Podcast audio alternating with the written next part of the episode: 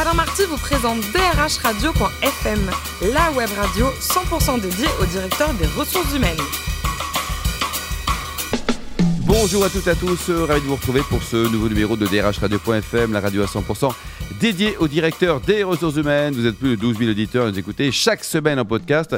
On attend vos réactions sur les réseaux sociaux, sur notre compte Twitter, DRH Radio, tiré du bas FM. Aujourd'hui, nous recevons une femme formidable, Siam Adjam, qui est présidente et fondatrice de Siconia. Bonjour, Siam. Bonjour, Alain. Alors, ce nom d'ailleurs, euh, Siconia, racontez-nous, là, on va commencer par le début. Là. le nom est juste génial. On le mémorise, il est joli. Ça vient d'où? Merci. Alors, Siconia, c'est euh, le nom grec euh, de la cigogne. Et pourquoi le symbole de la cigogne? Parce que la cigogne est un animal qui, dans toutes les cultures, de manière universelle, lorsqu'il se pose sur une maison, pose son nid sur une maison porte bonheur. Et c'est un oiseau migrant. Et c'était pour faire référence à mon histoire personnelle, car je suis migrante. Oui, vous étiez en 88 à Alger. D'ailleurs, il y a beaucoup de, cigognes qui viennent pendant l'hiver, en tout cas. Européen. Absolument, on en voit passer, effectivement. on en voit beaucoup passer. J'en ai vu beaucoup passer pendant mon enfance au-dessus d'Alger. Vous êtes diplômé de, de l'INSEC et d'Azantia. Et puis votre premier job, c'était chez L'Oréal en 2006, au pays des belles marques. Hein. Elena Rubinstein, Armani, Cachares. C'était une belle aventure, ça, Siam. Oui, absolument. J'ai eu la chance de très tôt de pouvoir rentrer dans un grand groupe. Euh, en plus, sur des sections à responsabilité, dans une division à responsabilité, où du coup, j'ai pu aborder tout un tas de métiers. J'y ai passé deux ans. C'est une école très formatrice. Euh, j'y ai pu aussi commencer à développer mon réseau très jeune, euh, auquel j'ai pas accès Il y a un club des anciens de, L'Oréal d'ailleurs? Absolument. Il y a tout un tas de, ouais, il y a une sorte de, de groupe un peu informel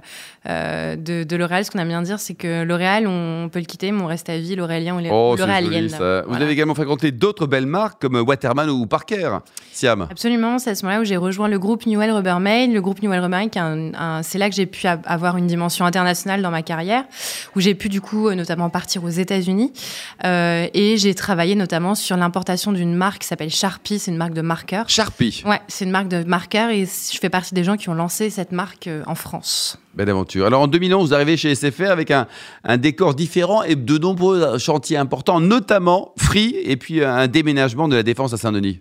C'est vrai, je suis arrivée du coup à la direction de la communication chez SFR avec de gros challenges. Donc euh, le fait de réussir à, à résister à l'arrivée de Free qui était une arrivée très agressive sur le marché des télécoms et en même temps réussir à faire la promotion et à, la, à valoriser notre déménagement qui rassemblait en fait nos quatre sites à l'époque, je dis nos, nos, quatre sites à l'époque, voilà, euh, pour passer de la défense, enfin plusieurs sites sont dans le 92 à Saint-Denis, qui est un énorme site aujourd'hui connu. Et j'ai notamment beaucoup travaillé sur la division des services aux collaborateurs. Et ça, ça a bien fonctionné. Les gens spontanément se sont dit chouette, on va à Saint-Denis ou c'était plus compliqué? Bah, je, Comme vous pouvez l'imaginer, non, c'était compliqué de passer de la défense à Saint-Denis. En revanche, effectivement, on avait à cœur de mettre en place et de co-construire le projet avec les collaborateurs à l'époque euh, et de pouvoir mettre en place l'ensemble des services pour les, la qualité de vie au travail, notamment des collaborateurs euh, qui ne souffrent pas justement de ce déplacement. Vous avez créé votre, votre boîte après toutes ces aventures de, de salariés en 2015, hein, ça y est, chez l'entreprise, avec Expressing que vous avez, qui a migré ensuite pour devenir aujourd'hui, euh, Siconia, racontez-nous un peu. Donc, euh, effectivement, donc j'ai monté ma start-up il y a trois ans, le 1er juillet 2015 exactement. J'ai commencé en fait par un petit service qui s'appelait Expressing, qui était juste un petit service de conciergerie qui se manifestait, qui se traduisait par une borne multiservice et qui proposait des services de pressing, retouche, cordonnerie, réception de colis en entreprise. En B2B, voilà, en entreprise. Hein. En B2B, toujours en entreprise. Euh, et en fait, on voulait surtout pénétrer le marché du B2B, des entreprises. Moi, je voulais, je connaissais un peu le service aux collaborateurs, donc je voulais profiter de mon expérience, capitaliser dessus et pouvoir surtout euh, récupérer de la data, des retours aussi clients. Et à part, au bout d'un an, on a, ça a plutôt bien marché, plus que ce qu'on avait misé en fait. On est rentré dans une quinzaine de grands groupes, euh, une quinzaine de grands groupes du CAC 40 exactement. Des ministères également. Et, notamment, et aussi des ministères. Euh, très vite, on a pu avoir la confiance du ministère des Affaires sociales et de la Santé notamment. Aujourd'hui, on a le ministère de l'économie. Qui est allé démarcher? Parce que c'est quand même des, tout le monde rêve de, de, vendre une prestation ou des produits à ces grandes boîtes ou à ces grands ministères, Siam. Ouais, et c'est compliqué au début, sauf qu'effectivement, c'est moi qui suis allée et j'avais une petite technique. Euh, ah, c'était quoi la technique La technique, c'est que quand j'ai travaillé notamment à la direction de la communication chez SFR, je travaillais au service de presse. Et en fait, on recevait à la presse plein de mails de démarchages commerciaux. Et si on avait une attachée de presse un peu sympa ou un attaché de presse un peu sympa, il transférait au service en question. Euh, et donc, j'avais contacté tous les services de presse que je connaissais, parce qu'à l'époque, voilà, c'était mon réseau. Et donc, j'appelais. Il y a toujours un numéro en fait de service de presse. Il y a toujours quelqu'un au bout du fil. Et hop. Et voilà. Et donc, quand on tombait sur la bonne personne, donc on était un peu sympa, elle transférait transférer le dossier au bon service. Et aujourd'hui, donc votre société, c'est quoi? C'est un, véritable assistant personnel? Effectivement. Donc suite à Expressing, on a eu un certain nombre de demandes qui nous ont amené à itérer, à aller plus loin dans notre proposition de valeur, et on a développé une intelligence artificielle qui reproduit le comportement d'un assistant au travail. L'objectif étant de rassembler l'ensemble des services et de l'information dont a besoin le collaborateur. Par exemple. En entreprise. Ça va de j'ai besoin euh, de euh, organiser une réunion donc, je vais dire à Siconia sur le mode conversationnel. Donc, je vais demander à mon, au chatbot Siconia d'organiser une réunion avec telle et telle personne. Et Siconia va de lui-même aller checker les agendas, trouver la salle de réunion, organiser la réunion. C'est pour éviter notamment les fameux échanges de mails ou comme si on demandait à son assistant ou son assistante très simplement organise-moi une réunion avec telle et telle de faire le boulot exactement. Mais ça va aussi pouvoir me demander des services personnels qui vont être de l'ordre de me trouver une babysitter, me trouver une, une consultation ah médicale ou bien même proposer ma revue de presse tous les matins en fonction d'un certain nombre de mots. Donc on choisit en fait hein, les, les, les points. Alors, c'est même plus que ça. C'est-à-dire que l'idée, c'est d'avoir une offre de service la plus exhaustive possible. Euh, donc, on va plutôt paramétrer son assistant en fonction de est-ce que euh, on a envie qu'il nous tutoie, qu'il nous vous voit. Euh, c'est plutôt ce genre de choses. Voyez, ouais, absolument. Aujourd'hui, on est capable de paramétrer par entreprise le vouvoiement ou le tutoiement, par exemple. Et comment ça marche alors? C'est-à-dire que, in fine, c'est une entreprise qui devient votre cliente et qui propose à ses collaborateurs de, absolument. souscrire. Alors, l'entreprise adhère à notre service, donc paye un abonnement ah mensuel. ça coûte un peu d'argent quand même. Hein. Par collaborateur. Donc, on est en moyenne entre 1,50€ et 2 euros par mois par collaborateur pour permettre à ces collaborateurs d'accéder à ce service.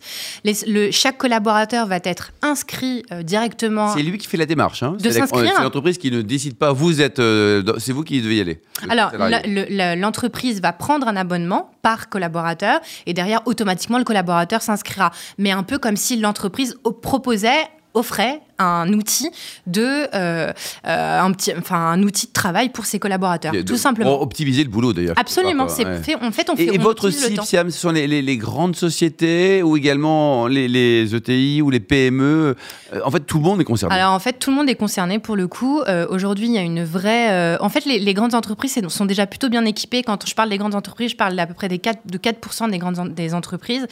Il y a un vrai sujet aujourd'hui sur les ETI et les PME et ce sont notamment des entreprises qui ont trop euh, été souvent laissées à la marge, en fait, notamment sur les enjeux de qualité de vie au travail. Or, il s'avère que ce sont les entreprises qui vont avoir le plus de mal à recruter, à fidéliser aussi, mmh. et qui ont aussi, euh, qui sont souvent le plus mal équipées en termes d'outils pour optimiser le temps, pour euh, libérer les collaborateurs, pour leur permettre d'avoir plus de disponibilité intellectuelle. Et nous, on va les aider, on va les accompagner sur ce sujet. Et Siconia aujourd'hui, donc ça représente combien de collaborateurs Aujourd'hui, il y a 15 collaborateurs. en salariés Ouais, on a 15 collaborateurs. Je suis fière d'avoir aujourd'hui, au bout de trois ans, on arrive à 15 collaborateurs. Une première levée de fonds d'un demi-million d'euros il y a un an. D'accord. Euh... Dans le capital, il y a qui? Au départ il y, a, des copains, Friends, Family Ah non, pas du tout. Ah, euh, non, Alors, les premiers, euh, les deux premiers, pour être honnête, les deux premiers étaient des gens chez qui j'ai fait des babysitting pendant mes études et qui m'ont aidé à financer mes études. Euh, donc voilà, qui sont des gens qui sont des gros dirigeants du CAC 40. Et suite à ça, je suis repartie comme une grande après avoir fait mes premiers résultats résultat, faire une deuxième levée de fonds. Et donc, j'ai été rencontrer des business angels, les démarcher, pitcher, les convaincre. Et là, euh, j'en ai cinq d'entre eux, euh, donc, comme je disais, à 50% des femmes qui m'ont qui m'ont qui, qui soutiennent quoi? Et là, vous êtes en train de, de, rechercher un petit peu de sous pour cette année pour continuer à se développer? Alors, l'objectif sur 2019 est d'un million d'euros de chiffre d'affaires et on est à mi-janvier et on est fier de dire qu'à mi-janvier, on a déjà sécurisé 40% de notre chiffre d'affaires. Ah bah, c'est pas mal. Sur 2019, hein? Donc ce qui est assez dingue. Et effectivement, on repart sur une deuxième levée de fonds à hauteur de 2 millions d'euros courant 2019. Il y a un site internet pour prendre enseignement peut-être? Oui, www.siconia.io. Comment ça s'écrit Siconia? C-Y-C-O-N-I-A. Bon, le DRH, le DRH c'est quelqu'un qui est important pour vous, c'est-à-dire que c'est incontournable, c'est un maillon, c'est quelqu'un qui va dire tilt, ça c'est juste génial? Bah, clairement, c'est le leader sur notre sujet en interne. Euh, c'est celui qui va impulser. C'est aussi celui qui va être garant, effectivement, de la. On, on, en parle beaucoup dans cette émission de la qualité de vie au travail de ses collaborateurs. C'est lui qui va être garant aussi de la productivité, de l'efficacité, du de la valorisation des richesses euh, au sein de l'entreprise. Donc, effectivement, c'est la personne clé. Mais aujourd'hui, le DRH ne travaille de moins, de moins en moins en silo. Notre sujet, c'est aussi de réussir à agréger, notamment par exemple sur Siconia, directement des services issus des services généraux. Notamment par exemple la réservation de salles, ce que j'expliquais tout à l'heure, ouais. qui sont plutôt des sujets dédiés à l'environnement de travail que directement aux ressources humaines. Et aujourd'hui, on a des DRH qui travaillent de moins en moins en silo, qui travaillent de plus en plus avec l'ensemble des services pour les collaborateurs. Et on, Siconia répond à ces enjeux-là en, en mutualisant l'ensemble de... Et le dirigeant d'entreprise est également concerné parce que si, si on veut que les collaborateurs soient heureux, travaillent bien, enfin, ça le motive aussi le patron, non? Bah, clairement, et puis c'est surtout que derrière, grâce à l'impulsion du DRH, très souvent, le dirigeant euh, va euh, souvent être satisfait, et notamment va d'habitude va être content de réussir, de, de, de valoriser aussi sa marque employeur. C'est lui qui va porter cette marque employeur, et la marque employeur, si on veut pas que ce soit juste un, des éléments de communication, il faut qu'il y ait du contenu, il faut qu'il y ait des preuves, il faut qu'il y ait des Bien équipements. Euh, et nous derrière, on vient clairement nourrir et légitimer aussi ces discours-là portés souvent par les dirigeants. marché, il est juste mondial, non? Il est mondial aujourd'hui en Vous France. avez des concurrents? On a des concurrents, même si aujourd'hui très faible, parce que nous, on va être en capacité quasiment tous nos concurrents de les agréger en fait à notre service. D'accord. Donc c'est-à-dire que nous, faut vraiment nous Vous êtes imaginer. partenaire et concurrent à la fois. Exactement, Ouais. exactement. Et très souvent, nos partenaires aujourd'hui nous avaient d'abord identifiés comme des concurrents.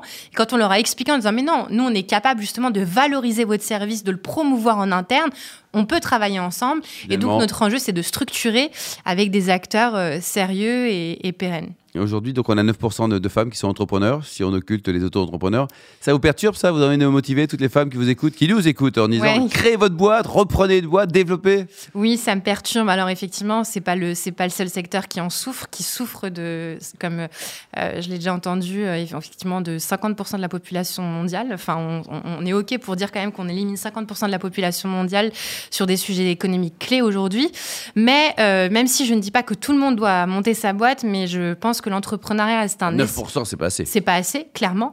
Euh, Il y a un enjeu de représentativité et il y a surtout, euh, dans l'entrepreneuriat aujourd'hui, il y a besoin de repenser aussi des schémas et des schémas pour tous. Et si on veut que l'entrepreneuriat soit accessible à tout le monde, il faut qu'il y ait plus de femmes, parce que c'est, comme je disais, 50% de la population.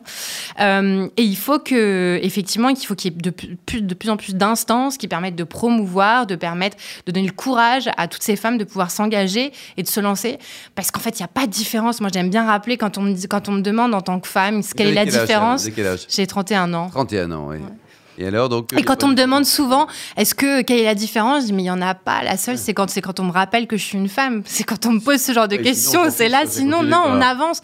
Notre sujet, c'est le business, c'est de faire tourner, Ouais. c'est d'avoir de bonnes équipes et de réussir à rendre notre boîte pérenne. Et enfin, euh, si on traverse le périph, là, en banlieue, c'est bien aussi. Vous militez aussi pour qu'il y ait des entreprises qui se créent, des start-up, que l'esprit entrepreneurial ne s'arrête pas au périphérique, justement. Absolument, parce qu'effectivement, l'esprit start-up, euh, a du mal à, se, à passer le périph, comme vous dites. Et aujourd'hui, euh, on est chez, sur Siconia, on est sponsor du Startup Banlieue. Et euh, je suis personnellement mentor de plusieurs jeunes entrepreneurs en banlieue. Et Combien exactement? aujourd'hui, j'ai dû suivre une dizaine de jeunes. Au quotidien. Euh, Enfin, oui, tout au long de l'année, en fait. Mais vous Euh, postez tout le temps, vous hein Vous dormez un peu, là Ouais, on travaille beaucoup, je travaille Ouais. beaucoup, je travaille beaucoup, mais euh, voilà, pour des choses euh, qui me motivent et qui me donnent envie de me lever le matin, donc tout va bien. Bon, vous nous rappelez quand même le site, alors c'est quoi C'est Siconia, C-Y-C-O-N-I-A.io. Merci beaucoup, Siam. Tous nos podcasts actualités sont disponibles sur notre compte Twitter et LinkedIn DRH. Radio-du-bas FM, on se retrouve jeudi prochain à 14h précise pour accueillir un nouvel invité. drhradio.fm vous a été présenté par Alain Marty.